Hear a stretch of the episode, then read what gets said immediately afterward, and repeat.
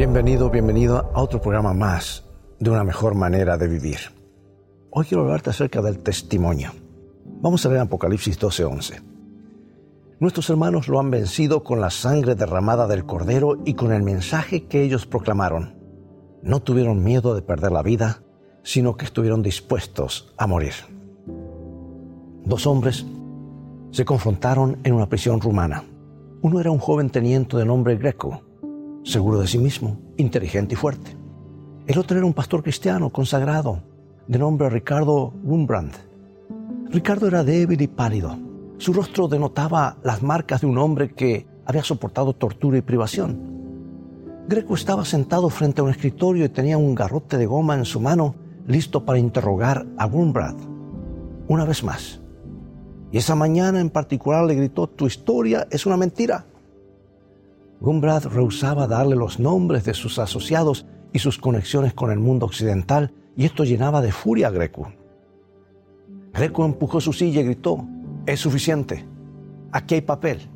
Sabemos que has estado comunicando en código con otros prisioneros.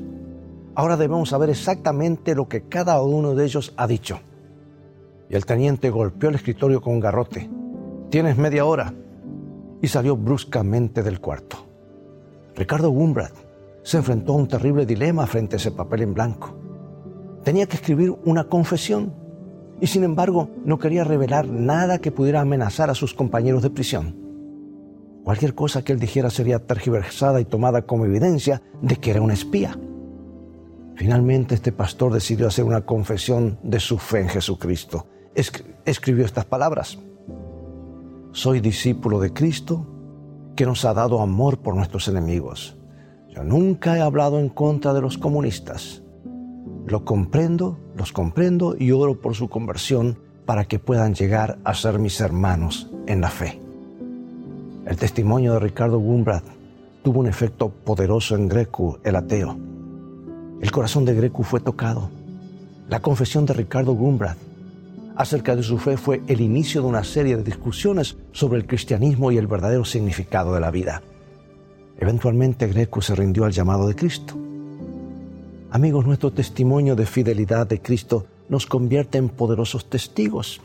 Dice, ellos le han vencido por medio de la sangre del Cordero y de la palabra del testimonio de ellos. En toda situación, Dios ha colocado un testimonio positivo en nuestras vidas para bendecir a otros. Cualesquiera sean tus circunstancias hoy, deja que el amor de Cristo hable a través de ti. Deja que tu testimonio toque a otros. Y cuando todo esté en tu contra, permite que Cristo te dé un testimonio. Dios te bendiga y recuerda, en el viaje de la vida, las cosas van a terminar bien si tienes a los principios de la Biblia como tu GPS y a Jesús como tu guía, porque esa es una mejor manera de vivir.